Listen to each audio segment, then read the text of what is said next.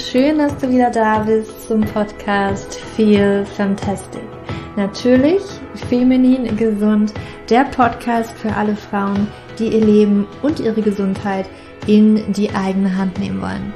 Mein Name ist Julia und ich bin heute mal wieder nicht alleine, sondern ich habe einen ganz, ganz, ganz, ganz tollen Gast im Podcast und zwar die Hanna Hauser. Und mit ihr spreche ich über Schilddrüse, Schilddrüse-Unterfunktion und Hashimoto und was du in diesem Fall natürlich machen kannst und vielleicht nicht unbedingt auf Tabletten angewiesen sein musst. Denn das ist so ein spannendes Gespräch geworden und selbst ich habe nochmal so viel rausziehen können, nochmal so viel lernen können und ich habe wirklich gedacht, ich weiß schon so ein bisschen und einiges über die Schilddrüse, aber auch nochmal einfach die Lifestyle-Tipps und die Ernährungstipps, die von Hannah kommt oder kommen, un, also Gold wert, wirklich Gold wert. Und ja, ich freue mich einfach, dass ich sie für den Podcast gewinnen konnte und dass du heute das Ergebnis davon hören kannst.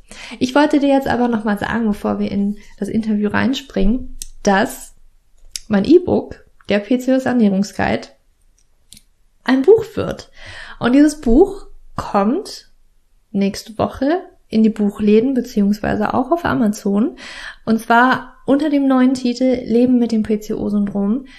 Und ich, ich freue mich einfach wahnsinnig, dass ich mit dem Komplettmedia Verlag mein E-Book für euch in eine Printversion bringen konnte. Es wird es natürlich dann auch über, also wo man die E-Books so kaufen kann, wie bei Amazon, also für Kindle oder weiß ich nicht, ich glaube Thalia hat sowas ja auch, das wird es dann trotzdem auch als E-Book geben, aber einfach auch das Buch Leben mit PCO-Syndrom, ja, da ist einfach, steckt so viel Liebe drin und so viel, ja, Herzblut und ich freue mich einfach, dass dieses Buch jetzt am 26.02. soll es voraussichtlich erscheinen, also nächste Woche. Du kannst es schon vorbestellen bei allen Buchläden und auch bei Amazon. Das verlinke ich dir auch gerne in den Show Notes, falls du es schon bestellen möchtest. Und ähm, ja, es hat die Inhalte von meinem PCOS Ernährungsguide, aber ich habe auch nochmal dran gearbeitet. Es wurde nochmal verbessert. Es finden, also du findest auch mittlerweile mehr Inhalte tatsächlich auch da drin. Also ich habe etwas hinzugefügt, wie zum Beispiel auch eine Liste an Blutwerten, die ähm, interessant sind, sich bei PCOS tatsächlich anzugucken, weil Ärzte, naja, die machen ja manchmal nur das Minimum und da gibt's tatsächlich auch Dinge, die man vorher ausschließen sollte. Und ja, diese Liste findest du jetzt zum Beispiel auch im Buch und ja, noch ganz, noch, noch so einiges mehr. Auch zwei äh, neue Suppenrezepte habe ich zum Beispiel noch reingepackt. Und ich, ich freue mich einfach nur, ich bin so erfüllt und wie gesagt, du findest das Buch oder den Link zum Buch in den Show Notes, falls du schon vorbestellen möchtest. Es kommt nächste Woche, 26. Februar, in die Buchläden.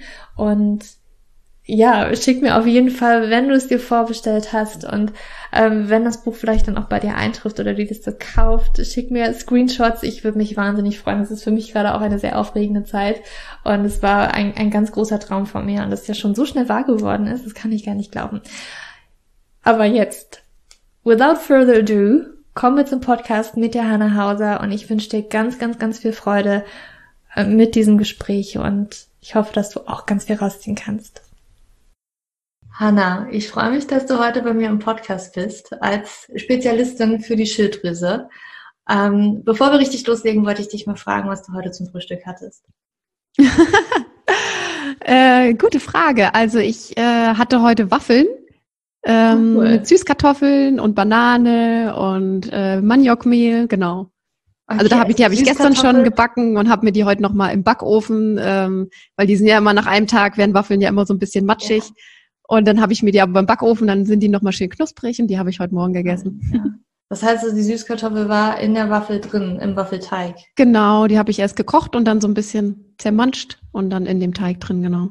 Cool. Ich habe heute vor, mir Pizza zu machen mit äh, Süßkartoffeln. Ah, cool, lecker. ja, cool. Danke dir. Ähm, vielleicht für alle, die dich noch nicht kennen, ähm, stell dich gerne mhm. mal vor und wie bist du eigentlich dazu gekommen, jetzt über die Schilddrüse zu sprechen auf Instagram, auf deinem Blog und du hast auch einen Kurs mhm. gelauncht vor kurzem. Wie kam es genau. dazu? Was hat dich da dazu geführt? Ja, also ich würde mal sagen, der gr eigentliche Grund ist, dass ich halt früher selbst äh, von Schilddrüsenunterfunktion betroffen war. Also ich habe mich äh, ziemlich lange sehr müde gefühlt, schlapp gefühlt, mir war immer kalt, ich hatte Haarausfall und auch Probleme halt abzunehmen und bin dann irgendwann zum Arzt gegangen Und der hat dann eine Schilddrüsenunterfunktion diagnostiziert, wo ich dann auch erstmal erleichtert war, weil ich halt so dieses Gefühl hatte, okay, diese Müdigkeit, die habe ich mir nicht eingebildet, sondern da steckt wirklich was dahinter, so, ne? Weil sonst denkt man ja immer so, ja, hm, ich bin halt müde, jeder ist müde, aber man hat nicht so das Gefühl, dass das irgendwie so, dass da was dahinter steckt, so. Und das war irgendwie ein, ein schöner Moment erstmal, das zu wissen, dass es da irgendwie auch einen körperlichen Hintergrund gibt. Mhm. Und ähm, ja, der Arzt hatte mir dann Tabletten verschrieben und die hatte ich dann auch erstmal genommen soweit und bin dann durch einen Umzug, bin ich dann ähm, zu einer anderen Ärztin zur Kontrolle ganz normal und die hat dann festgestellt, dass ich auch Hashimoto habe, also eine Entzündung noch der Schilddrüse. Mhm. Und da habe ich dann auch so ein bisschen nachgefragt und so. Da meinte sie aber, ja, da kann man auch nichts machen und das muss man halt einfach die Tabletten dann für immer nehmen, einfach. Ja, und das, ja, konnte ich irgendwie nicht so richtig hinnehmen. Habe dann halt selber so ein bisschen angefangen zu recherchieren und habe auch durch mein Studium, habe Ernährungswissenschaften studiert, habe ich dann auch so ein bisschen ja, Studien halt zu den Themen gelesen und habe halt selber ganz viel ausprobiert, Ernährung umgestellt und ja, habe es dann über die Wochen, über die Jahre dann tatsächlich geschafft, dass meine Schilddrüse selber wieder aktiv wurde, also wieder Hormone produziert hat und ähm, konnte dann auch zusammen mit meinem Arzt die Tabletten langsam reduzieren. Ähm, habe auch jetzt kein Hashimoto mehr, ist also auch nicht mehr nachweisbar. Cool. Und ähm, ja, hab, war dann eigentlich selber, habe ich das erst gar nicht so richtig bemerkt, dass das irgendwie so was Besonderes ist und wurde dann halt aber auch immer mehr angesprochen, dass ich ja so viel abgenommen habe und so weiter, sodass dann halt auch letztes Jahr so ein bisschen der Gedanke aufkam, ähm, das erste Mal, dass ich damit ja auch anderen helfen könnte, anderen. Frauen. Ja, und dann habe ich angefangen mit einem Blog, habe halt Blogbeiträge geschrieben, habe dann mit Instagram angefangen und ja, wie du schon sagtest, dann Anfang diesen Jahres auch einen, einen Online-Kurs das erste Mal rausgebracht. Genau. Sehr cool. Und du spezialisierst dich auf Frauen, das habe ich letztens gehört. Mhm, genau. Ich glaube, es sind auch mehr Frauen tatsächlich betroffen ja. als Männer, oder? Das ist Wahnsinn. Also tatsächlich glaube ich, bei Hashimoto zum Beispiel ist es so, dass, glaube ich, 80 Prozent Frauen sind, die die Krankheit haben. Und ich glaube auch bei Unterfunktionen, da weiß ich jetzt keine fixe Zahl, aber sind es auch sehr, sehr viele. Und da sieht man ja schon, dass das auch vielleicht eventuell auch mit den Hormonen, mit anderen Hormonen vielleicht auch zusammenhängt. Ähm, das sind so Vermutungen. Ähm, aber auch ähm, mit Diäten, dass man vielleicht ne, sich falsch ernährt hat. Frauen sind da ja so ein bisschen strenger mit sich vielleicht als Männer. Ähm, da gibt's verschiedene ähm, ja, Spekulationen, woran das liegen könnte, dass das mehr Frauen sind. Ja, krass. Ich, und es betrifft auch echt viele Frauen, bin ich der Also so, was ich so persönlich mitbekomme, also schon mhm. selbst in meinem Freundeskreis, ne? das ist noch mehr ja. als PCOS an sich, ne, was, worauf ich mich ja mhm. spezialisiere. Also unglaublich viele Frauen, die das tatsächlich haben. Ähm, ja. Und auch immer mehr, die tatsächlich auch in die Richtung Hashimoto gehen. Mhm. Kannst ja. du vielleicht nochmal ähm, gerne erklären, was, okay, was ist denn jetzt eine Schilddrüsenunterfunktion? Was, was haut denn da nicht richtig hin? Was, was macht es mhm. mit dem Körper? Was bedeutet das für den Körper? Und ähm, ja gut, erstmal das. ja, also ähm, wenn man eine Unterfunktion hat, dann werden nicht mehr genug Hormone gebildet. Ähm, das heißt, die Schilddrüse fährt so ein bisschen die Produktion runter. Oder es werden zwar genug gebildet, aber die können nicht wirken. Also das heißt, ähm, die Schilddrüse schüttet erstmal so ein inaktives Hormon aus, das muss dann nochmal umgewandelt werden in ein aktives Hormon. Und das muss dann auch noch in die Zelle kommen. Also es, man hat auch eine Unterfunktion oder hat auch die Symptome von der Unterfunktion, wenn das Hormon gar nicht an den Wirkort, also in die Zelle kommt und gar nicht wirken kann sozusagen. Also mhm. da gibt's verschiedene ähm, Möglichkeiten, wie eine, wie eine Unterfunktion entstehen kann.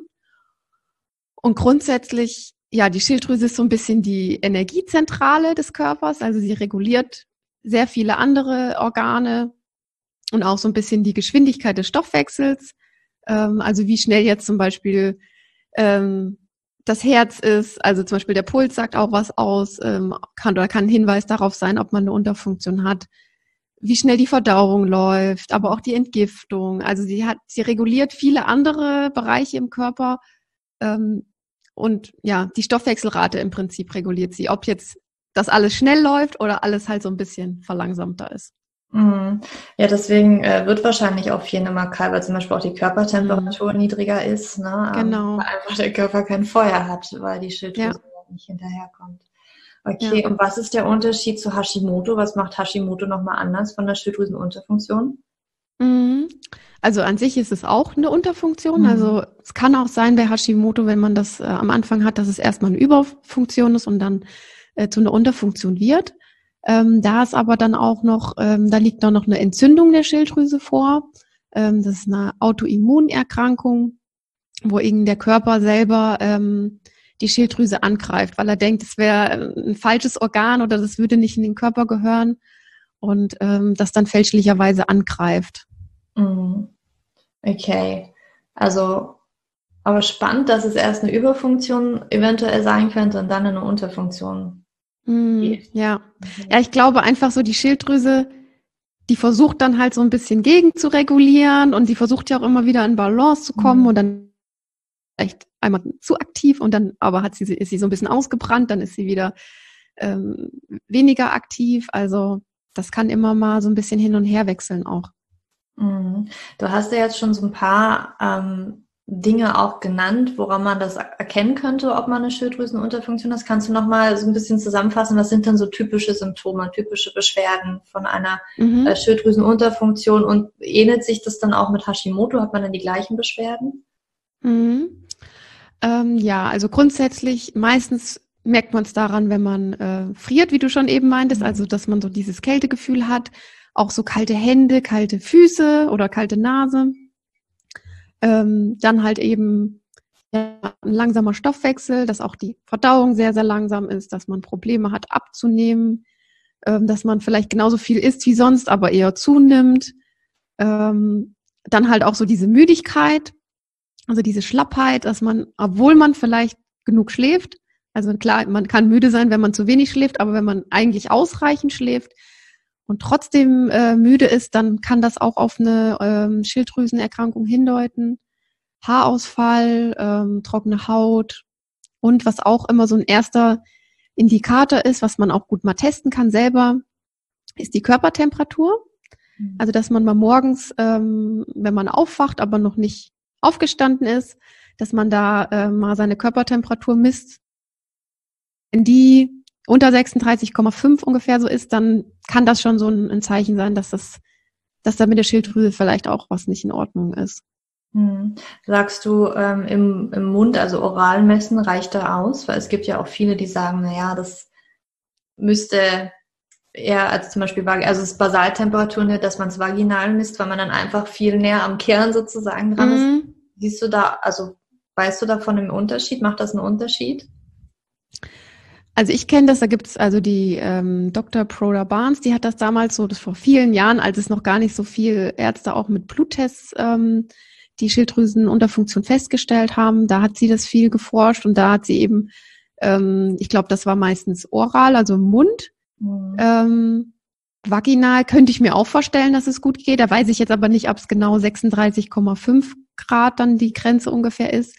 Aber an sich ähm, ist es ja auch eine Körperöffnung. Und man kann da halt auch gut sehen, zum Beispiel vielleicht ähm, von Monat zu Monat, ne, habe ich jetzt vielleicht einen Monat, wo, also die Schilddrüse ist ja auch Schwankungen ausgesetzt. Dann sieht man vielleicht, wenn man viel Stress hat, dass man dann einen Monat äh, die Temperatur vielleicht viel, viel niedriger ist im gesamten Zyklus. Dann ähm, ist das ja auch ein, ein Zeichen schon mal darauf hin. Mhm. Ja, ich fand es nämlich bei mir so spannend. Ich habe das nämlich auch oral gemessen und habe nämlich auch so gedacht, hm, also ich wusste das halt auch, ne? Die Temperatur, mhm. okay, kann halt mhm. ein Zeichen sein. Ich so, keine Ahnung, habe ich das, habe ich es nicht? Und jetzt benutze ich halt ähm, den Ovularing, den man sich ja vaginal einführt und der dann auch mhm. da sitzt.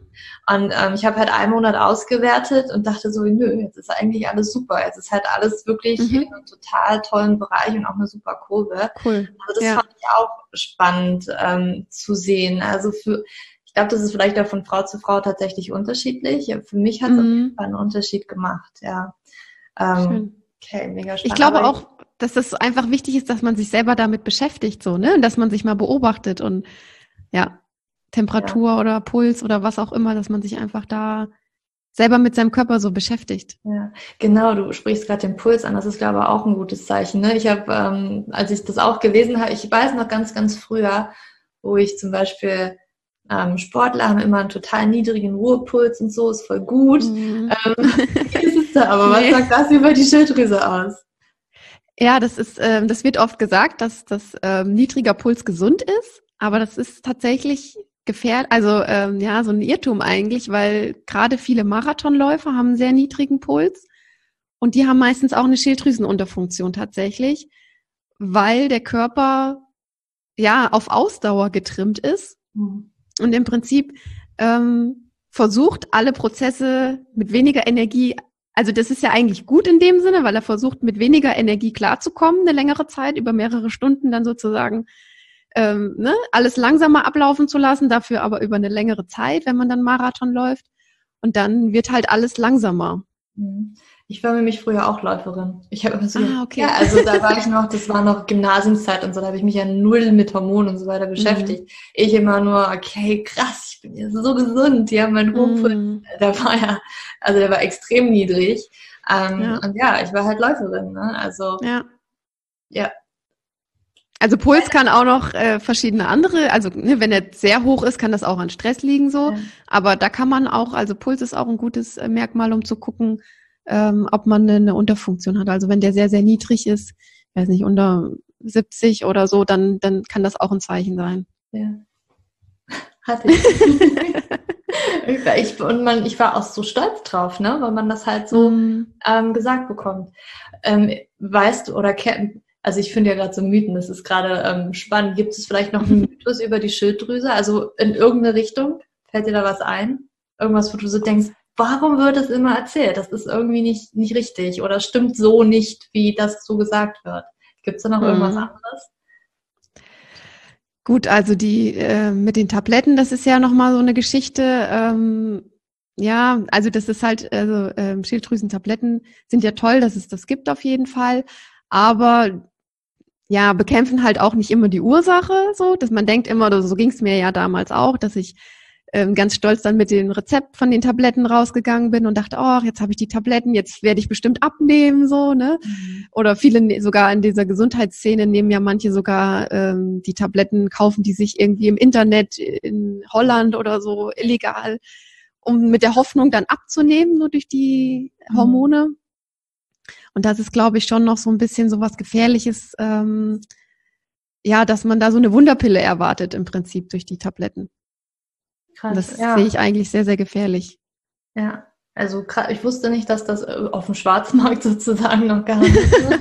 ähm, das ist natürlich krass, aber es gibt natürlich viele Leute, die echt verzweifelt sind und alles versuchen, was ich mhm. also, ja, mega heftig. Ähm, okay, spannend, dass du das mit den Tabletten ansprichst. Lass uns doch mal so ein bisschen in die Richtung Schulmedizin gehen. Wenn ich mhm. jetzt, ich habe den Verdacht, ich gehe zum Arzt, da hört man ja auch immer ganz viel, ja, es wurde TSH äh, jetzt mhm. untersucht, ist alles okay. Kannst du da einen Ratschlag geben, worauf sollte ich halt wirklich vielleicht auch selbstbestimmter zum Arzt gehen und vielleicht sagen, nee, ich möchte, also mhm. was sollte der Arzt untersuchen? Genau, also an sich würde ich immer, wenn ich so einen Verdacht habe, zum Arzt gehen, ähm, einfach um das einmal durchchecken zu lassen und meistens macht er eben dann eine Blutanalyse. Ähm, genau, das TSH ist so ein, ein Kennzeichen. Ähm, das ist ein Hormon, was eben vom Gehirn, also von der Hypophyse ausgeschüttet wird. Ähm, und dann so ein bisschen das Signal ist für die Schilddrüse, ähm, hey, wir haben nicht genug Hormone im Körper, produzieren mal ein bisschen mehr. Also wenn das erhöht ist, der Wert, dann ist das ein Zeichen dafür, dass ja im, im Blut nicht so viele Hormone zu finden äh, sind und die Schilddrüse so ein bisschen aktiviert werden soll eigentlich. Und dann wird meistens noch ähm, ja T4 und T3 gemessen. Das sind ähm, das T4 ist das inaktive Hormon und T3 das aktive Hormon. Und da kann man dann aber auch noch mal gucken, dass man vielleicht das freie Hormon dann auch misst, ähm, weil die sonst also die, die Hormone, wenn die im Körper transportiert werden, sind die noch mal an Eiweiß gebunden. Und ähm, da kann man dann nochmal gucken, welche sind denn nicht an Eiweiß gebunden. Ähm, ansonsten wegen Hashimoto ist es immer gut, äh, Antikörper testen zu lassen. Ähm, Und meistens macht der Arzt dann auch nochmal einen Ultraschall. Da kann man dann auch nochmal gucken, ob sich irgendwie Knoten in den Schilddrüsen gebildet haben oder ob die verkleinert ist. Wenn sie verkleinert ist, ist es auch meistens ein Zeichen ähm, für Hashimoto oder kann sein. Aber das ist so das eine. Also ich fände es eigentlich gut oder wenn man, es ist perfekt, wenn man einen Arzt findet, der sich eben auch so ein bisschen mit den Symptomen auseinandersetzt. Also der nicht nur sich die Blutwerte stumpf anschaut und die mit irgendwelchen Normwerten vergleicht, sondern wirklich, der sich halt wirklich auch äh, auf dich irgendwie dann äh, einstellt und guckt, was hast du für Symptome? Ist dir plötzlich seit einem halben Jahr, frierst du viel mehr als davor oder du bist müde, obwohl du eben ausreichend schläfst. Und ein guter Arzt hört da wirklich auch hin, ähm, welche Symptome man auch wirklich hat. Mhm. Ich höre das nämlich ganz, ganz oft, dass er halt, dass man zu mir kommt und halt sagt, ja, also Schilddrüse ist halt alles in Ordnung, ich habe aber trotzdem diese Symptome.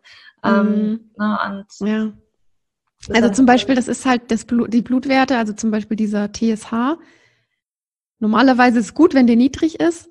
Er kann aber auch zum Beispiel durch Stress mhm. niedriger werden. Das mhm. heißt, man denkt dann vielleicht, okay, auch der Schilddrüse geht's gut oder die, die scheint zu arbeiten. Und wenn dann nur dieser Wert gemessen wird und man aber sehr, sehr viel Stress hat, kann das fälschlicherweise zu niedrig sein, sozusagen.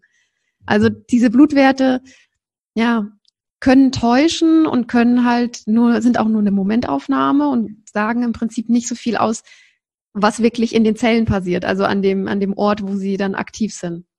Mhm.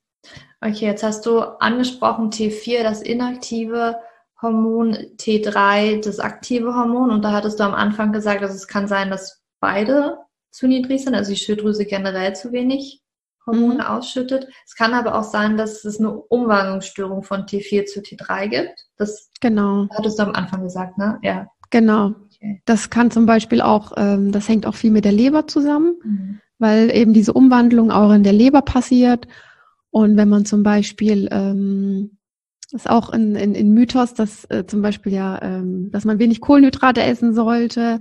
Ähm, und da kann das Problem entstehen, dass eben zu wenig Glykogen, also das Glucose ähm, in der Speicherform, dass da die Leber zu wenig Glykogen speichert und da ist dann auch das Problem, dass wenig umgewandelt werden kann. Mhm. Also von dem aktiven, äh, von dem inaktiven ins aktive Hormon. Also da spielt dann auch Ernährung wieder eine große Rolle. Aus so einem Mythos, Low Carb zu essen. Ja, genau. Das habe ich auch leider gemacht, sehr intensiv. Ich auch. Ja, ich hatte da auch meine Phase, ja. Bis ich dann irgendwann mal gehört habe, hm, nicht so gut. Ja. okay, aber kommen wir vielleicht später nochmal so ein bisschen auch zu die, zur Ernährung und was wir da machen. Mhm. Ähm, okay, wahrscheinlich Low Carb zu gehen ist wahrscheinlich eine Ursache, wie eine Schilddrüsenunterfunktion wahrscheinlich ja. mit verursacht werden kann. Ja, auf Was jeden Fall. Es dann vielleicht oder warum und wie entsteht dann eine Schilddrüsenunterfunktion? Ähm, welche mhm. Dinge beeinflusst so, ein, also so eine Schilddrüse und dass es dann zu Schilddrüsenunterfunktion kommen kann? Mhm. Also tatsächlich ist es selten angeboren. Ähm, weil viele sagen auch immer oder schreiben mir auch immer, ja, meine Oma hat auch äh, Hashimoto, wahrscheinlich habe ich es deshalb auch. Ähm, das kann dann, also kann natürlich sein, dass es eine genetische Disposition gibt, dass man da eher vielleicht anfällig für ist, aber tatsächlich wird es nicht, also selten angeboren, sondern ähm, ich glaube tatsächlich, dass irgendwas im Umfeld passiert oder in unserem, in unseren Lebensumständen, ähm, dass es eben dann zu dieser Unterfunktion kommt. Und ähm, ich glaube auch daran, dass der Körper das nicht böse meint, sondern dass er eigentlich in dem Moment, in dem er halt diese, den Stoffwechsel runterfährt, uns eigentlich helfen will. Wie zum Beispiel jetzt bei dem, was wir hatten mit dem, mit dem Marathon, dass er dann eigentlich will, dass wir lang, länger Ausdauer haben oder mit weniger Essen dann längere Zeit ähm, über die Runden kommen. Und gerade eben, ja, zum Beispiel eben, dass wenn man ähm, viele Diäten gemacht hat, viele Kalorien reduziert gelebt hat oder bestimmte äh, Makronährstoffe wie dann eben Kohlenhydrate ähm, stark einschränkt, dass dann eben der Körper auch so ein bisschen in diesen Stressmodus kommt, mhm. so ein bisschen in diesen ähm, Sympathikus-Modus, diesen Kampf- oder Fluchtmodus, ähm, wo er dann einfach sagt, okay, jetzt ist es wichtiger, dass ich wegrenne, es ist wichtiger, dass ich irgendwie ähm, stark konzentriere mich und die Verdauung oder alle anderen Organe, die durch die Schilddrüse eigentlich aktiviert werden, die werden erstmal abgeschaltet so. Und dann hilft die Schilddrüse uns ja in dem Fall, weil sie sagt, okay, es gibt gerade anscheinend Wichtigeres ähm, für dich als jetzt die Verdauung und deswegen äh, reguliere ich das jetzt alles runter. Mhm. Ich ähm, mache jetzt weniger Hormone, damit du dich auf diese Alarmsituation, halt äh, auf diese Stresssituation besser ähm, konzentrieren kannst. Mhm. Und gut, natürlich denke ich auch, dass eine große Rolle auch ähm, Hormone spielen, wie die Pille zum Beispiel, wenn man da jahrelang ähm, sich eben auch künstliche Hormone ähm, die eben eingenommen hat oder auch Plastik, wo ja auch äh, Phytoöstrogene drin sind. Also ich glaube, da gibt's wirklich in, in ganz viele ähm, mögliche Ursachen, die, die da eben ähm, eine Rolle spielen, warum eben die, die Schilddrüse einfach aus der Balance kommt.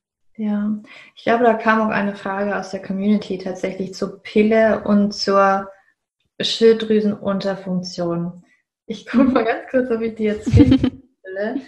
ähm, aber vielleicht kannst du ganz kurz nochmal drauf eingehen. Also ich glaube, die Pille ist ja auch so ein bisschen bekannt dafür. Ne? Die bringt natürlich alles im Körper durcheinander, ja. aber sie ist dafür auch bekannt, dass sie die Schilddrüsenfunktion beeinträchtigt, ja. oder? Genau, weil also Östrogen spielt eine sehr große Rolle auch bei äh, Schilddrüsenunterfunktion. Ähm, ist auch so ein bisschen fast, kann man sagen, so ein Gegenspieler. Also wenn man sehr viel Östrogen hat, gerade ähm, im Vergleich zu Progesteron, also so eine Östrogendominanz hat, dann ähm, ja, wird automatisch eigentlich werden die Schilddrüsenhormone äh, runtergeregelt. Also das ist tatsächlich so ein bisschen so ein, ähm, so ein Gegenspieler. Und ja, klar, dann, wenn man natürlich die Pille äh, lange Zeit genommen hat, was ich auch gemacht habe, also mhm. war auch wirklich viel falsch gemacht, ähm, dann äh, ja, kann natürlich alles äh, im Körper ähm, aus der Balance kommen. Mhm. Ja, ich habe hier die Frage tatsächlich gefunden. Also es bezieht sich eher auf die Blutwerte, ob sich die Blutwerte nach Absetzen der Pille verändern können bezogen auf eine Unterfunktion. Und ich glaube, klar, die können sich wahrscheinlich immer verändern. Ja, Pille klar. auf einmal absetzen, dass auf einmal komplett ja, alles. Auf jeden Fall, das kann gut sein, ja. Ja. Ähm, okay. Ähm, dann interessiert natürlich sehr, sehr viele, was man jetzt machen kann, wenn ich so eine. Oder vielleicht frage ich nochmal zu Hashimoto, gibt es da bestimmte Auslöser, die du vielleicht in, in, deiner Recherche gefunden hast, die wirklich auch Grund für vielleicht nochmal Hashimoto speziell sein können, also sich mm. die Schilddrüse entzündet, dass sich der Körper gegen die Schilddrüse richtet? Also da spielt auf jeden Fall der Darm eine große Rolle mhm. auch.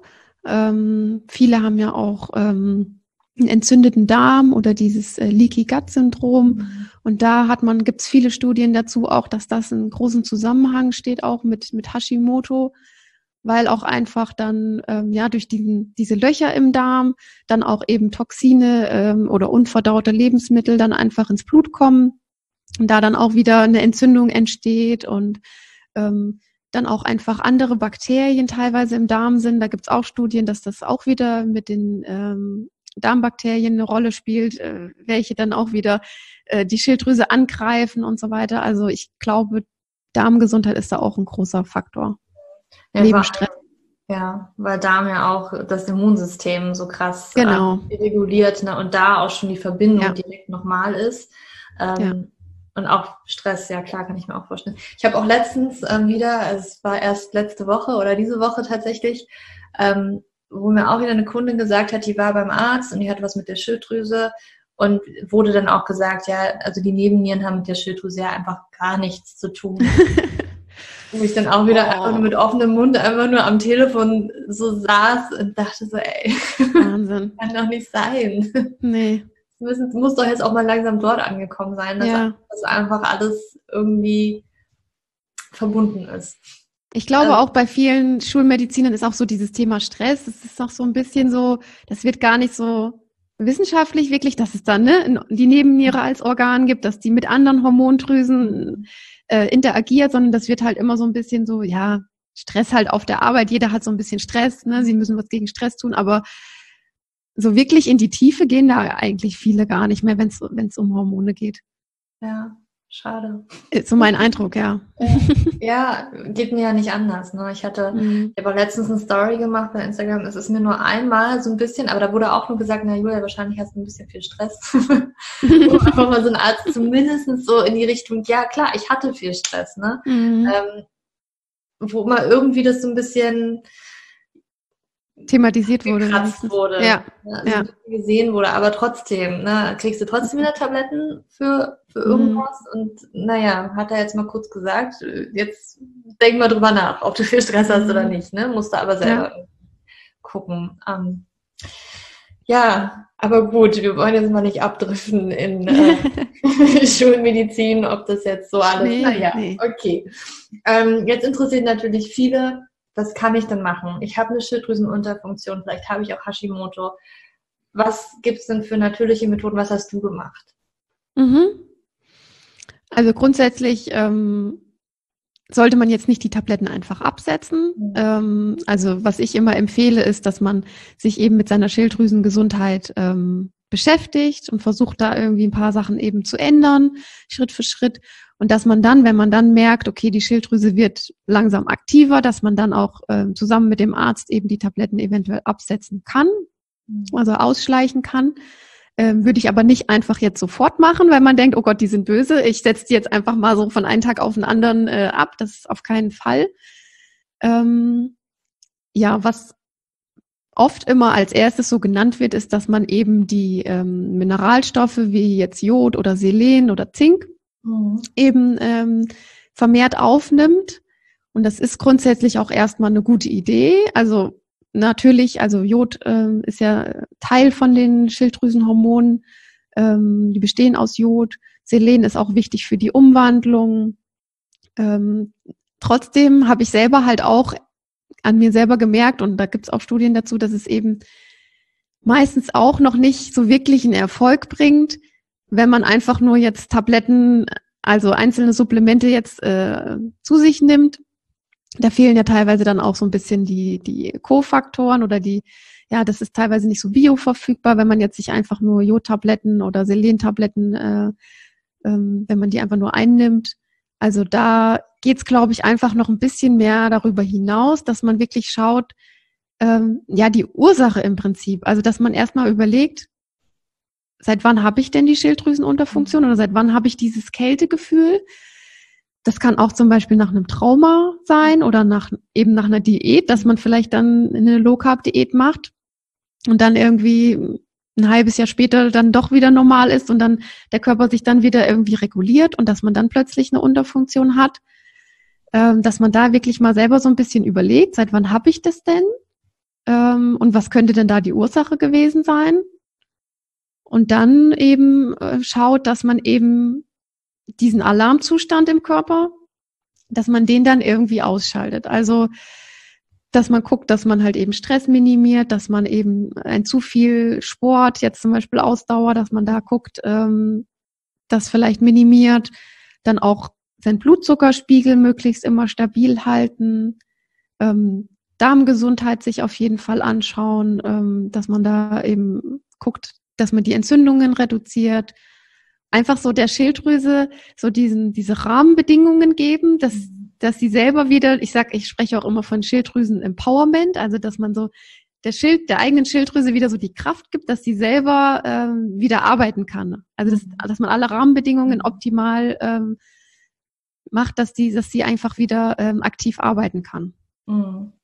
Schön gesagt, ja. Ich sage auch immer, nimm deinen eigenen Körper an die Hand. Arbeite ja. mit ihm zusammen und gib ihm das, was er braucht. Ne? Und natürlich genau. auch den einzelnen Organen das, was sie brauchen. Genau. Okay.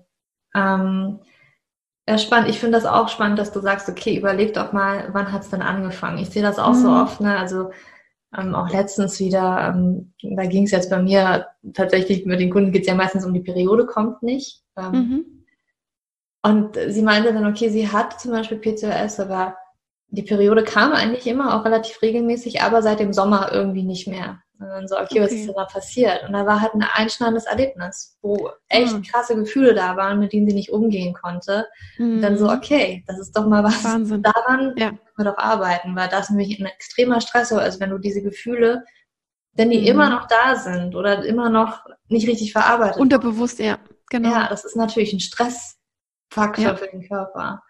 Und ja, auch neben Nieren äh, Stresshormone mhm. beeinflussen Schilddrüse, ja. beeinflussen die Geschlechtshormone. Das ist immer, genau. ich finde es so unglaublich spannend, äh, da wirklich. Mhm, wie das alles zusammenhängt, ja. Mir ist nämlich auch aufgefallen, als ich früher viel gelaufen bin, ich, ich hatte ja auch eine Phase, da habe ich wahrscheinlich auch noch zu wenig gegessen. Mhm. Ne, und mir war dann halt auch, ich war halt ein Frostbeule. Und ich weiß noch, ich hatte so einmal den Punkt, da habe ich wieder angefangen, mehr zu essen. Und dann so, oh, mir ist ja eigentlich die ganze Zeit immer warm. Voll gut. Spannend, ja, das ja. ist. Der Körper, ja. der, also der kann sich relativ schnell auch wieder regulieren. Also das ist, das ist Wahnsinn, wie, ja. wie gesagt, und der, der, also das passiert nicht einfach so, sondern dann meistens ähm, versucht die Schilddrüse uns dann ja damit zu helfen, wenn sie das runterreguliert, ne? Ja, ja, das stimmt. Ja, dass wir uns einfach anfangen, das auch so zu sehen, dass der Körper eigentlich mm. für uns arbeitet. Genau. Dass da gerade, er macht halt das.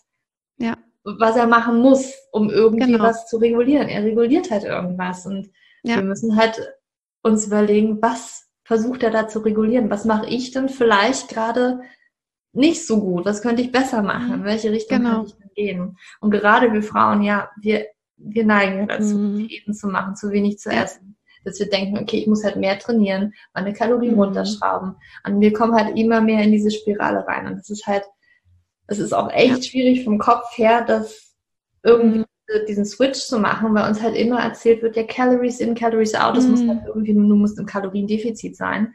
Aber wie, wie sehr das mit dem Körper und den Hormonen da eigentlich tatsächlich, ja. also den schlecht wird, ja. das wurde halt noch Also das habe ich zum Beispiel bei mir auch gemerkt, dass und das glaubt mir immer keiner, dass ich jetzt eigentlich viel, viel mehr esse, weil einfach mein, mein Grundumsatz viel höher ist, seit die Schilddrüse wieder läuft und einfach der Stoffwechsel viel schneller läuft und ich eigentlich viel, viel mehr jetzt esse ähm, und dabei noch abnehme als vorher, als ich wirklich oh. Diät gemacht habe und versucht habe, immer weniger oder ja. weniger Kalorien, weniger Zucker zu essen und dadurch eigentlich eher noch ähm, immer mehr zugenommen habe. Ja, ja, das ist echt krass und vor allen Dingen, ja, wir Frauen, da ist so eine Angst da. Ich ja. kenne das auch selber und ich weiß auch bei vielen, dass einfach diese Angst da, einfach gegen das zu gehen, was man halt irgendwie immer hört. Und mhm. genau mal irgendwie, okay, weniger zu trainieren, mehr zu essen. Ja, muss ich doch zunehmen, kann ich nicht machen, ja. ich will ja abnehmen. Ähm, ja. Extrem, extrem schwer. Ähm, hast du einen Tipp, vielleicht auch mental, wie man das schaffen kann? Also wenn man da wirklich in dieser Angst ist? Mhm. Also mir hilft es zum Beispiel selber auch, dass ich mich halt, also entweder in meinem Umfeld halt mit Leuten umgebe, die jetzt nicht so extrem die ganze Zeit zum CrossFit oder ne, jeden Tag Marathon äh, trainieren oder so. Und wenn ich das nicht habe oder wenn das nicht geht, ähm, dass ich dann also mir tatsächlich Vorbilder dann auch zum Beispiel bei Instagram oder so suche und mir da einfach so ein bisschen meine eigene Welt von, von Personen, die mich inspirieren, ähm, wo ich sehe, okay, die kümmern sich auch um ihren Körper, ähm, die sind nicht jeden Tag, also ich folge jetzt zum Beispiel nicht irgendwie 50 ähm, Fitness-Influencern, die dann jeden Tag irgendwie ähm, ganz viel Sport machen, sondern halt den Personen, wo ich sehe, die kümmern sich um ihren Körper, die arbeiten mit ihrem Körper zusammen. Ähm, ja, das hilft mir tatsächlich ähm, so ein bisschen dieses ähm, mich mehr zu kräftigen, also mich in dieser Idee, dass es gut ist, äh, zusammenzuarbeiten mit dem Körper, anstatt jetzt äh, immer nur so dagegen und immer nur schlanker und äh, fitter und so weiter zu werden. Ja, ja also, also habe ich das eigentlich auch gemacht. Ich war genau an dem Punkt auch vor ein paar Jahren, da war ich in Australien und da war ich halt, ich ich habe halt irgendwann gesehen, es funktioniert ja nicht, das, was ich gerade versuche. Mhm. Ne? Und ich hatte, mhm. ich war auch noch in einer Nebennierenschwäche drin, also ich habe es auch körperlich, ich war halt einfach, ich, ich, konnte die Leistung nicht mehr bringen. Meine Muskeln waren schon viel zu schwach, ne? immer wenn ich mhm. trainiert habe.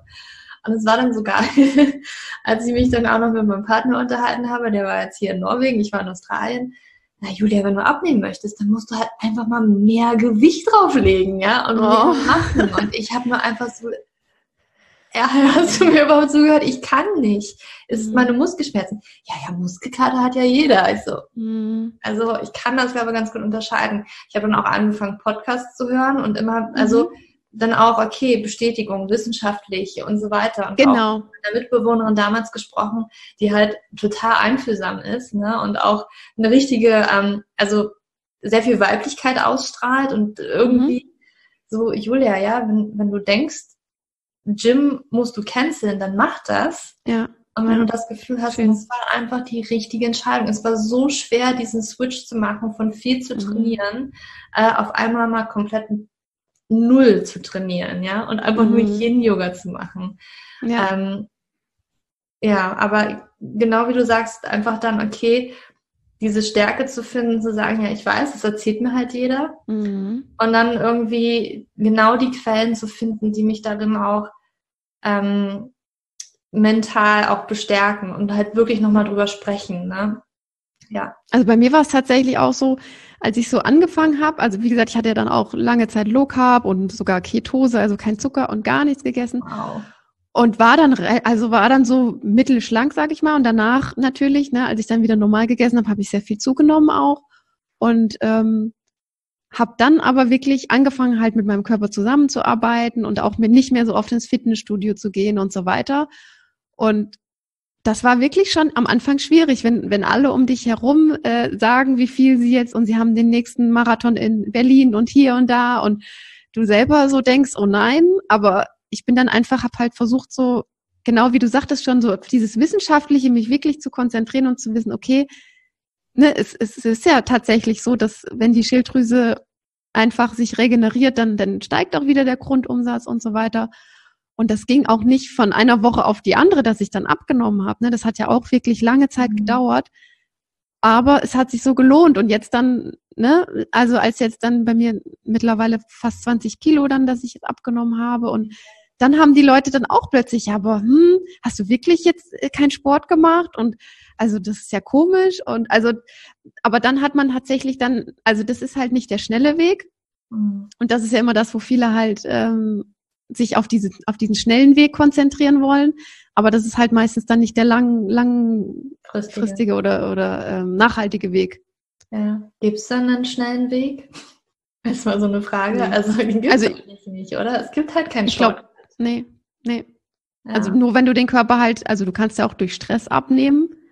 Ne, wenn du halt, ähm, oder halt Low Carb, da wird man ja viel Wasser erstmal verlieren mhm. und viel ähm, auch dieses Glykogen, das ist ja auch nicht nur in der Leber, sondern auch in den Muskeln gespeichert. Das wird dann mhm. erstmal, dass man dann denkt, oh, ich habe zwei Kilo abgenommen, aber das ist nicht äh, der nachhaltige Weg oder dass man halt wirklich ähm, langfristig seinen Grundumsatz dann erhöht. Ja, ja vor allen Dingen wird es dann vielleicht nur noch schlimmer. Genau. Schilddrüsenunterfunktion, das wäre genau. nicht so bald wieder, weil sie ist ja auch Low Carb kann ich halt eigentlich nicht auf Dauer machen. Ne? Also wird ja keiner nee. glücklich äh, ist halt nicht durchzuhalten. Ja, und dann isst du halt irgendwann wieder normal und dann ist vielleicht ja. dann das Doppelte vielleicht so, was du wieder genau. abnimmst. Ja, das ist ja dann wirklich dieser Teufelskreis, wo du ja nicht rauskommst, ja. du immer nur diese Schiene versuchst zu fahren. Und aber wenn man natürlich auch, ja, aber wenn man natürlich auch nur oder wenn man seine Gesundheit zum Beispiel nur durch sein Aussehen oder sein erstmal seine Schlankheit definiert, dann denkt man vielleicht, okay, diese Ernährung wäre gut. Mhm. Aber wenn man natürlich beachtet, wie geht's mir denn von meiner Müdigkeit her, ne, wie geht's mir denn von meinen Haaren her, von meiner Haut oder so, mhm. das ist ja eigentlich das, was Gesundheit oder wie fühle ich mich, ne, bin ich antriebslos oder habe ich Energie? Wenn man merkt, dass das eigentlich ja Gesundheit ausmacht, mhm. Dann sieht man schon wieder, was, welche Lebensmittel einem vielleicht gut tun und welche einem weniger gut tun. Ja. Ja. Wenn wir jetzt bei Lebensmitteln sind, gibt es denn da etwas, was wir auf keinen Fall essen sollten? Gibt es da irgendwie, mhm. also ich sag mal, gibt es dann äh, drei Dinge, die wir nicht essen sollten? Oder vielleicht auch mehr? Also ich würde bei Schilddrüsenproblemen würde ich immer Soja meiden, mhm. ähm, weil Soja einfach ähm, ja auch ein Phyto Phytoöstrogen ist, also eben ähm, ja den äh, Östrogenspiegel im Körper eben verändern kann oder erhöhen kann und das eben halt, wie gesagt, ein, ein direkter Gegenspieler ist zu den Schilddrüsenhormonen. Ähm, also da würde ich auf jeden Fall aufpassen. Ähm, ansonsten, was auch gefährlich sein kann ähm, und was aber gar nicht so bekannt ist auch, das sind äh, mehrfach ungesättigte Fettsäuren. Mhm. Also es wird ja auch immer sehr als ähm, gerade so, in, wenn man in diese vegane Richtung geht, dass halt man viel ähm, Nüsse isst und Öle und so weiter und kann aber tatsächlich auch, ähm, gibt es auch Studien dazu, dass es eben auch ähm, die Enzyme hemmt, die eben auch die, die, äh, das Schilddrüsenhormon, die Umwandlung, also die Proteinabbau, äh, ähm, Abbau, also die Umwandlung von dem inaktiven ins aktive Hormon hemmen kann.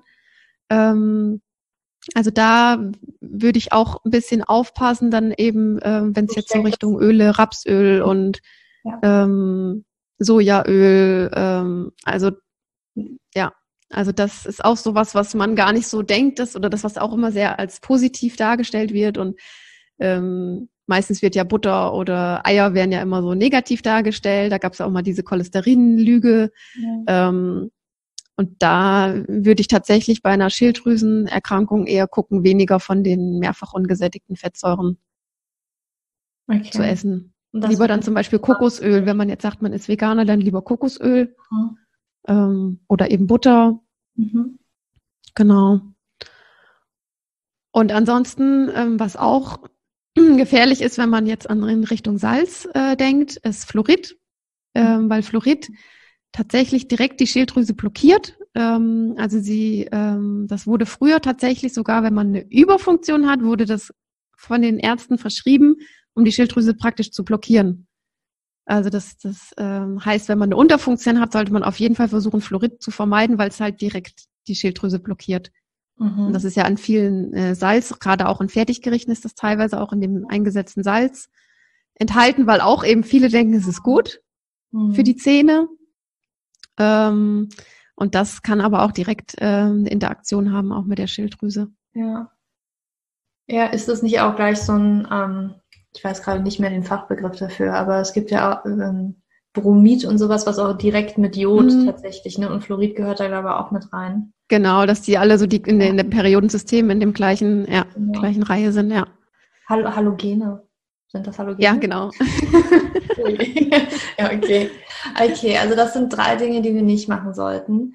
Ich habe auch mal gelesen, ähm, ich glaube, Soja fällt ja auch in diese Richtung, man nennt es dann Goit Goitrogen, dass sie halt die, Schil genau. die Schilddrüse. Das, ich glaube, Hirse ja. ist auch ganz oben, oder? So, hast du da schon? Ja. Getreide an sich ist immer ja. so ein bisschen, da sind ja auch viele äh, Antinährstoffe drin und ähm, ist ja für den Darm teilweise kann das ja auch zu Problemen führen, wo ja dann auch wieder Hashimoto eine Rolle spielt. Ähm, ja, und Goitrogene, das sind so ähm, ja, Kreuzblütergewächse, also da gehört auch Kohl dazu, ähm, da gehört ähm, ja Rosenkohl zum Beispiel oder auch ähm, Sauerkraut. Also da kann es auch sein, dass das auch ähm, die Schilddrüse wirklich äh, blockiert.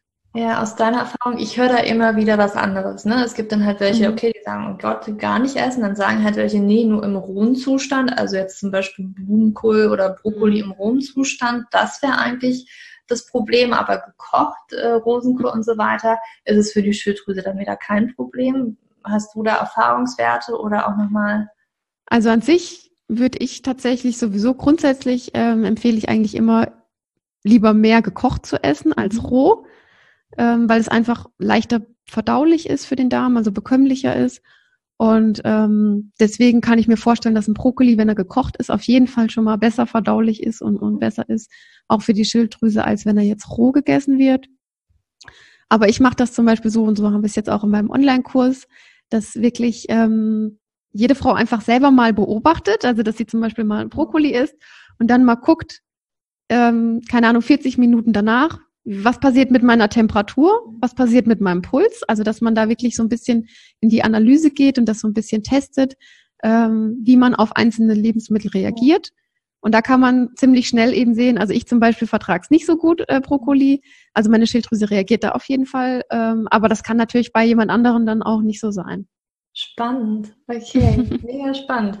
Also okay, jetzt sind wir vielleicht schon bei den, bei den Do's. Also was können wir für die Schilddrüse tun? Und du sagst ja zum Beispiel, eine Sache ist mehr warm essen, mehr mhm. kochtes, ja. besser verdaulich. Was sind dann noch andere Dinge, die wir machen können?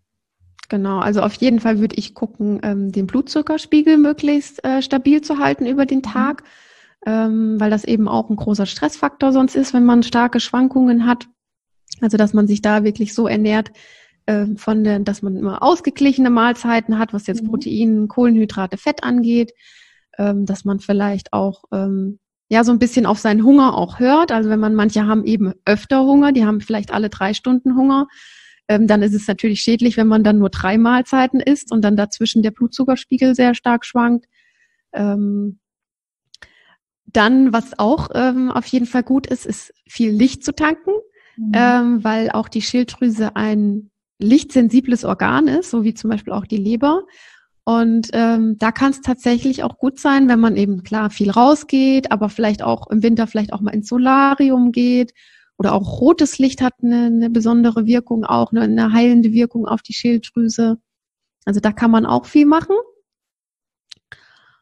Und ähm, dann vielleicht noch so als Geheimtipp ist äh, auf jeden Fall äh, Brühe, also ähm, Knochenbrühe, ähm, weil die einfach auch eine ganz tolle Aminosäurezusammensetzung hat. Also meist haben wir ja viel ähm, entzündliche Aminosäuren, weil wenn wir viel äh, Muskelfleisch zum Beispiel essen, dann haben wir viele ähm, Aminosäuren, die eben zum Beispiel Tryptophan, die eben so ein bisschen entzündungsfördernd noch sind.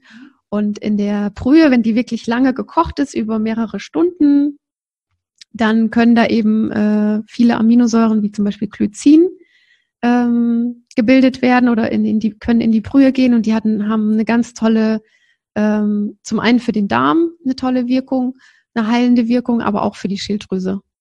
Mhm. Also wirklich so ein Superfood eigentlich. Ja. Ja, cool.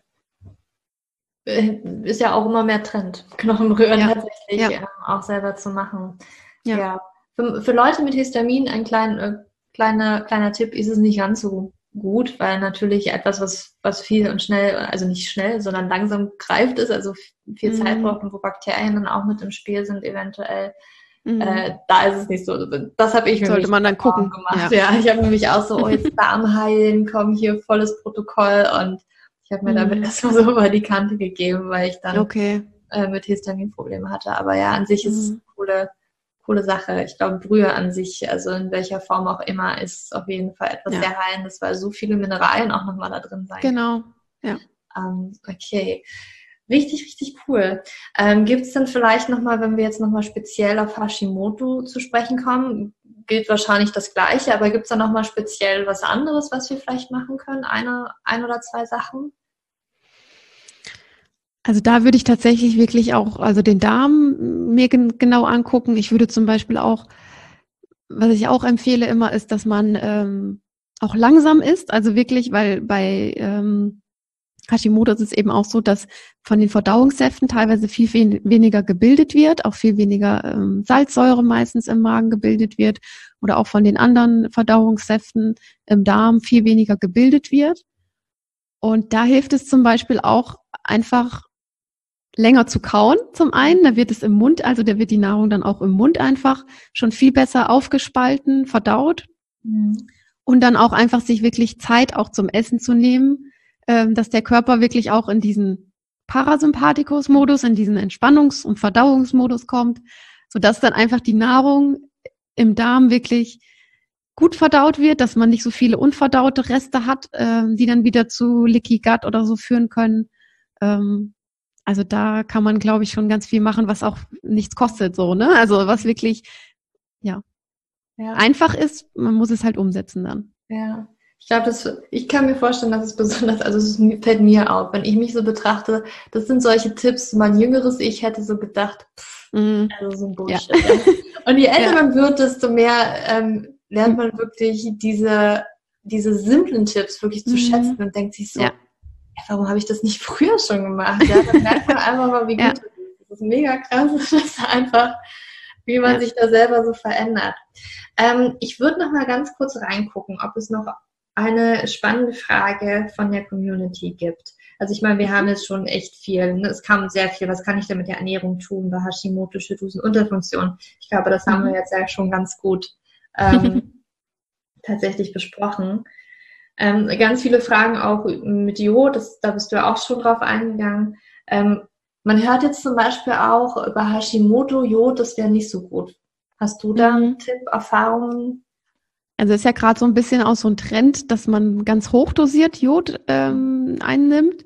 Und da muss man tatsächlich gerade bei Hashimoto eben aufpassen, ähm, weil, wie ich auch schon am Anfang gesagt habe, das kann eben dann zu einer so krassen Überfunktion mhm. kommen, dass die Schilddrüse so aus der Balance ist, dass sie dann wieder in eine extreme Unterfunktion kommt und einfach noch mehr aus der Balance kommt. Mhm. Ähm, also ich bin mittlerweile tatsächlich davon abgekommen, wirklich ähm, Jod so als Tabletten einzunehmen, sondern lieber zu gucken, ähm, also zum Beispiel habe ich das auch gemerkt schon, dass ich phasenweise sehr viel Heißhunger auf Sushi zum Beispiel hatte, mhm. wo ja dann mein Körper mir eigentlich so dieses Signal gegeben hat, äh, du brauchst anscheinend irgendwas, was in dem in den Algen drin ist. Ja. Und dann einfach dem auch mal nachgehen und dann auch wirklich das Essen, wo der Körper so das verlangt dann auch.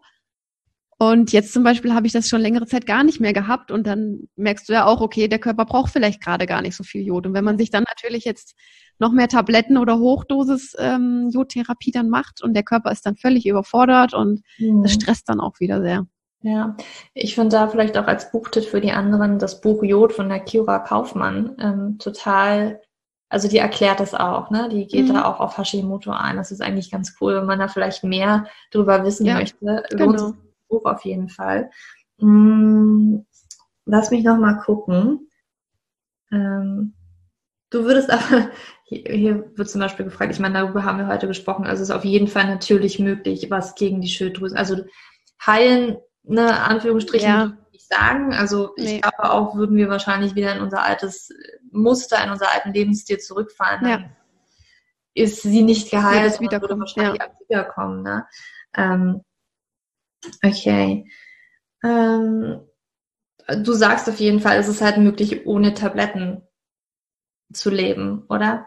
Ja, ja also sehe ich ja an mir selber und ähm, habe ich auch schon, wie gesagt, oft gehört. Also das ist auf jeden Fall möglich. Es geht nicht von einem Tag auf den anderen, aber ähm, wenn man wirklich so Schritt für Schritt so die Faktoren ausschaltet, die die die Unterfunktion ausgelöst haben und Schritt für Schritt ähm, die guten Dinge einführt, also immer mehr in, in den Alltag bringt, dann ist es auf jeden Fall möglich. Okay, ja. Ja, die Erfahrung mache ich mit so, also nicht nur ne, bei Schilddrüsenunterfunktion, auch bei PCOS ist es mit so vielen Dingen mhm. einfach so. Und vor allen Dingen müssen wir auch die Geduld genau. wirklich aufbringen. Ne? Und auch, das ist Arbeit, weil wir müssen uns ja Klar. im Prinzip verändern. Ne? Das ist jetzt nicht, ja. dass wir uns eine Pille schmeißen können nee. und dann irgendwie magically irgendwas äh, passiert. Nee. Ja, ja, ich glaube, damit haben wir auch die Fragen ganz gut ähm, abgedeckt. Ist eine intuitive Ernährung ohne Einschränkungen bei Hashimoto möglich?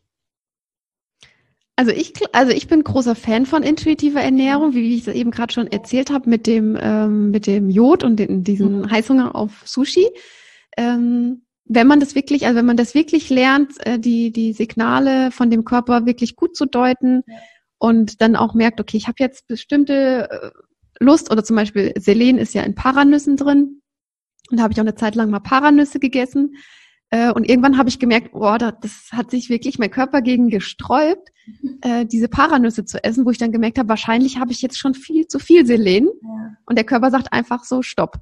Ja. Ne? Also ich glaube, dass, dass der Körper eigentlich viel schlauer ist als ähm, jede Tablette, ob das jetzt äh, ähm, Vitamine sind oder ob das jetzt äh, künstliche Hormone sind, ähm, der Körper eigentlich viel, viel schlauer ist. Mhm. Ja, ich bin auch sehr fürs intuitive Essen. Das stimmt. Ja. Ähm, nur manchmal finde ich, manchmal hat man halt wirklich, ich weiß zum Beispiel, ich vertrage kein Gluten, ich ver vertrage kein Casein, mhm. aber eine bestimmte Menge ist halt okay. Und manchmal, mhm. ja, wenn ich halt, habe ich schon so, okay, richtig Lust auf Brot. Aber mhm. ich weiß halt, das kann ich, oder Kuchen. Also wenn da mhm. Kuchen steht, der normalerweise gebacken, also mit, mit äh, Mehl, normalen äh, Weizenmehl zum Beispiel. Ähm, das ist, da finde ich, ist es halt, da muss man wirklich nochmal unterscheiden, weil das ist natürlich das eine, klar, mein Körper sagt mir im Nachhinein, Julia, das war nicht Im Nachhinein, das ist ja dann auch intuitiv, ja. ja. Weil wenn du merkst, dass du es nicht, also ja. eigentlich, oder das ist ja, glaube ich, auch bei Babys zum Beispiel so, dass wenn die was essen, wo sie aber nachher Bauchschmerzen bekommen, dann essen sie es ja dann beim nächsten Mal auch nicht. Dann hat es zwar vielleicht gut geschmeckt, so, ja. aber ich glaube, das ist nämlich auch das, erstmal gucken, auf was hat man vielleicht Lust mhm. und dann, wie geht's mir denn danach, wie, wie ich das auch in meinem Online-Kurs mache mit diesen Temperatur- oder Pulsmethode oder dass man einfach mal guckt, wie, äh, ne, besser lernt, sind meine Hände denn nach dem Essen kalt oder warm? Mhm. Und dann halt guckt bei der nächsten, beim nächsten Essen, dass man halt was nimmt, was einem schmeckt, aber gleichzeitig auch eben gut tut, ne? Ja ist spannend. Also ich habe das noch gar nicht aus dieser, ich habe das mit Kohlenhydraten so gemacht, ne? Und in meinem Buch, ähm, in meinem E-Book, was jetzt bald Buch wird, ähm, tatsächlich mit Kohlenhydraten, dass du einfach mal aufmerksam wirst. Wie fühlst du dich denn danach und ein paar Stunden mhm. später nach einer Mahlzeit? Du kannst da genau. eigentlich ganz gut sehen, ob du zu wenig oder zu viel hattest für dich. Ne? Mhm. Ähm, und ich habe das noch gar nicht so betrachtet, dass man tatsächlich na, an der Temperatur von der Schilddrüse her, dass man das beim Brokkoli merken könnte. Ich finde es ja. total spannend. Wann kommt denn dein Kurs? Also der ist ja jetzt du hast ihn ja nur einmal geöffnet, wirst du ihn nochmal öffnen. Ich glaube, dass jetzt wahrscheinlich ganz viele so denken, boah, der Kurs hört sich jetzt geil an. Ähm, alles, was die Hanna sagt, das hört sich mega gut an. Ich will das auch alles lernen.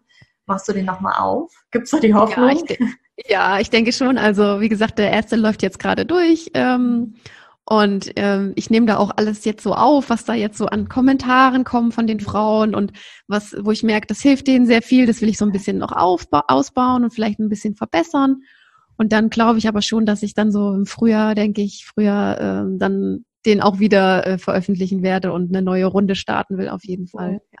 Wie lange ähm, ist dein Kurs? Also wie viele Wochen machst du das jetzt mit Zwölf Wochen geht der. Krass. Also 90 Tage, ja. Ja. Spannend. Ja, da müssen wir doch, also da sagst du mir Bescheid, damit ich allen Bescheid geben kann, die jetzt hier hören, dass, den, äh, dass der Kurs dann wieder auf ist. Ich kann mir nicht vorstellen, dass es jetzt wahrscheinlich sehr viele gibt, die sich so denken, boah, das hört sich so gut an. Ich möchte mich auch nicht mehr meine L-Tyroxin-Tabletten schlucken. ähm, okay, cool. Hast du vielleicht noch einen Buchtipp für uns?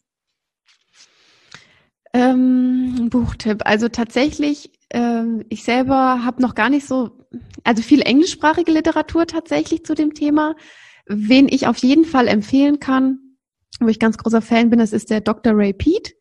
Ähm, wen das interessiert, der kann da mal auf, auf äh, der hat auch einen Blog, wo er viel schreibt. Ähm, ist halt leider alles Englisch, aber ähm, gibt es auch Foren dazu zu dem Thema, ähm, der eben auch die Schilddrüse so ein bisschen halt oder den Stoffwechsel halt so ein bisschen anders äh, betrachtet und eben auch so ein bisschen ganzheitlicher auch was in Richtung Ernährung. Also wen das interessiert, der kann da auf jeden Fall mal forschen.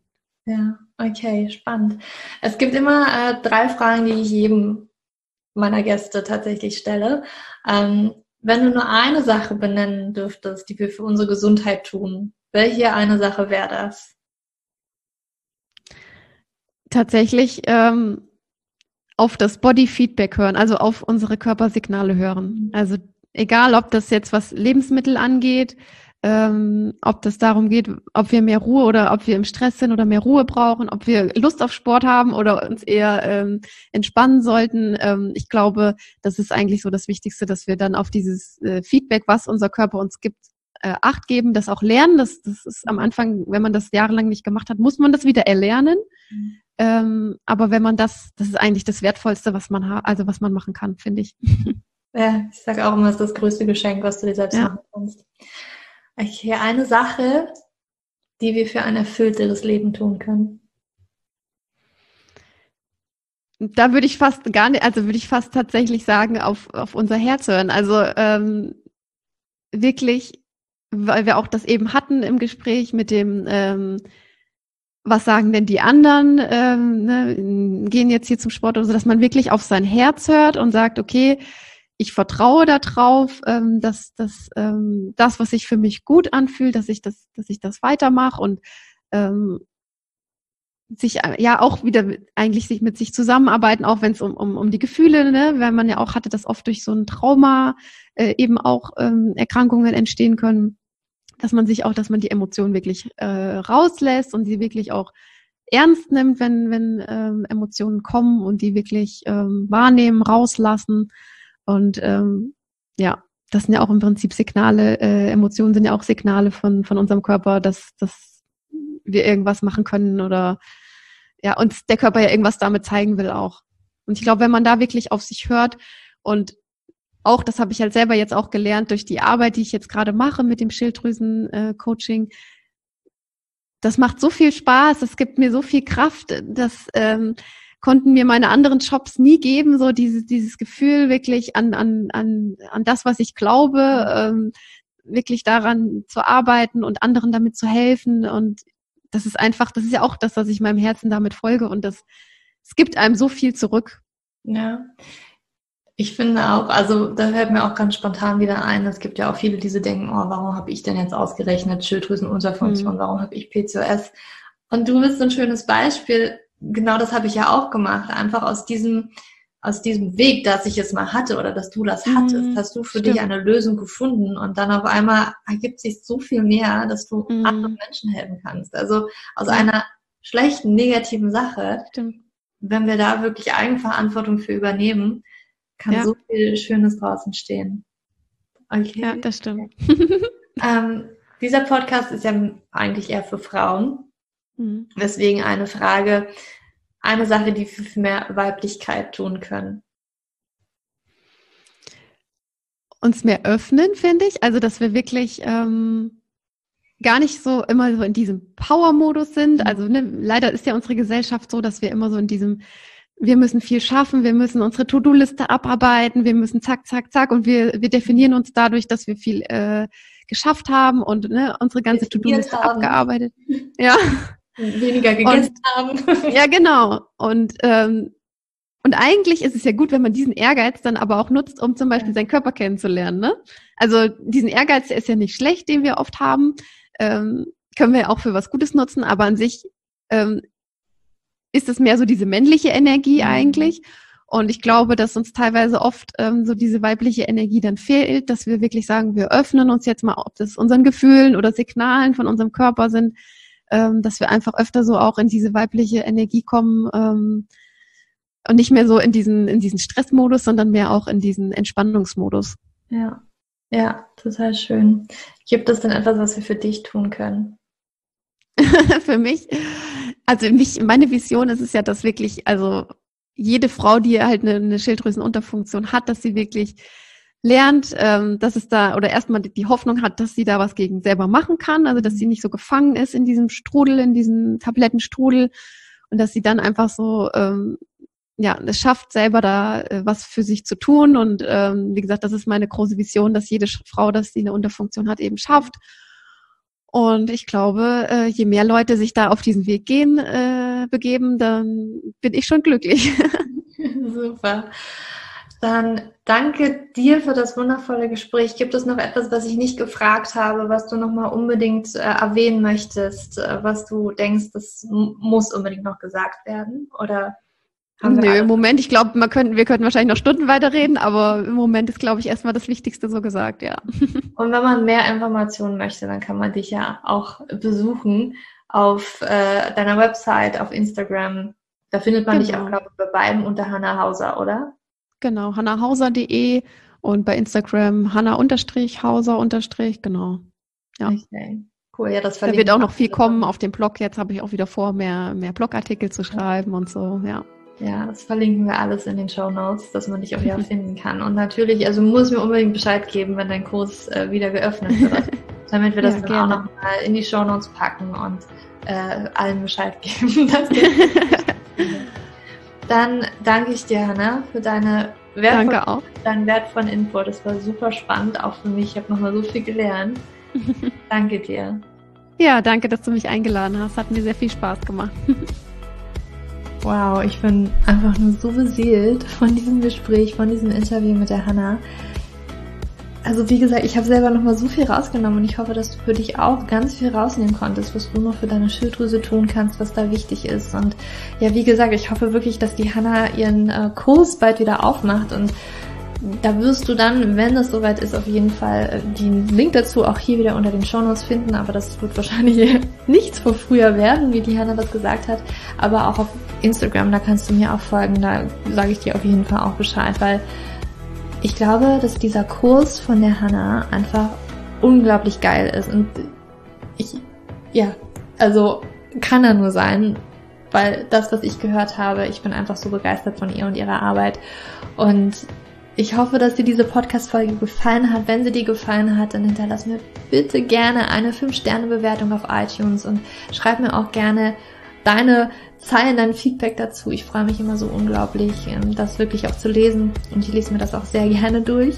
Und wenn du Fragen, Anregungen oder anderes Feedback hast, dann schreib mir das gerne per Mail oder auf Instagram. Komme ich heute gerne auch auf Instagram zu dieser Podcast-Folge besuchen, such diesen Post und ähm, lass mich gerne wissen, was so deine Takeaways zum Podcast waren heute. Und ja, das findest du alles in den Shownotes, also alles, was wir besprochen haben, ob es Bücher sein, Websites sind, das findest du in den Shownotes. Und ich wünsche dir jetzt noch einen wunder, wunderschönen Tag, wann immer du diesen Podcast hörst vielleicht auch eine gute Nacht und für dich umarmt, deine Julia.